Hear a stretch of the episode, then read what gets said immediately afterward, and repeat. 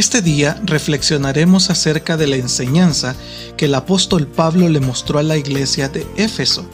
De hecho, el capítulo 5 de Efesios señala diferentes temas que el apóstol Pablo deseaba dejar claros en cada uno de los creyentes en la iglesia y en su forma de vida, como por ejemplo su compromiso, la experiencia de la iglesia y la expectativa de la iglesia. Hablaremos acerca del compromiso de la iglesia a través del versículo de Efesios 5.2. Es realmente hermoso que cada uno de nosotros podamos convertirnos en olor grato a Dios. En los antiguos escritos, los sacerdotes ofrecían ofrendas de holocausto a Dios. Esta ofrenda debía ser de un olor agradable. Esto significa que antes de presentar la ofrenda había todo un preparativo para llevarla de manera correcta. En nuestra vida debemos realizar estos preparativos para que así al momento de acercarnos a Dios podamos llegar con un olor fragante. Pero, ¿cómo lo podemos hacer? Es sencillo. Recuerda la última vez que usted visitó el campo. ¿No es cierto que al momento de hacerle recordar el campo se le ocurrió pensar en los árboles y todo a su alrededor, todo lleno de naturaleza. De repente pensó en algún arroyo el cual usted visitó, pero estoy seguro que también se le vino a la memoria el olor de todo esto, el olor del ambiente, el olor de los árboles, el olor de las flores y hasta de los animales.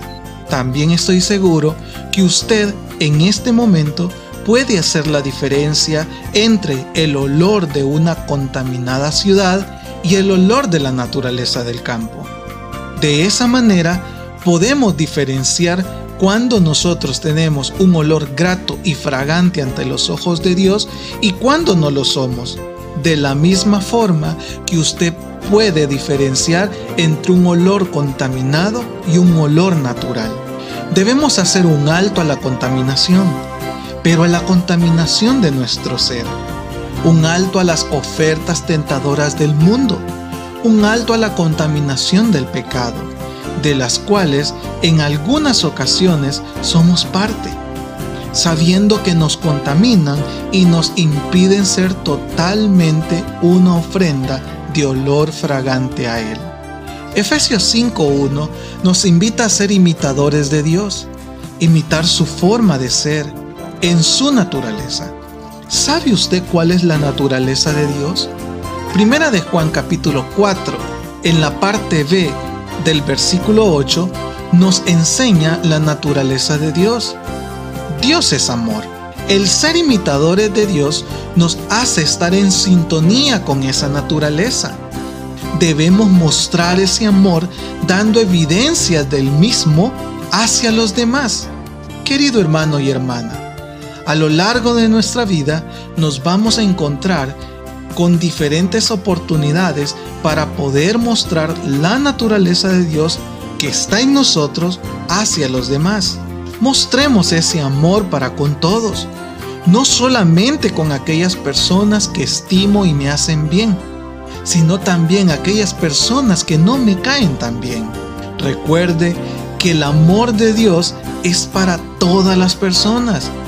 Dios te bendiga y te pueda fortalecer constantemente para que puedas dar el amor de Dios que hay en ti para con otros y de esa manera poder presentarte como una ofrenda de olor fragante ante Él.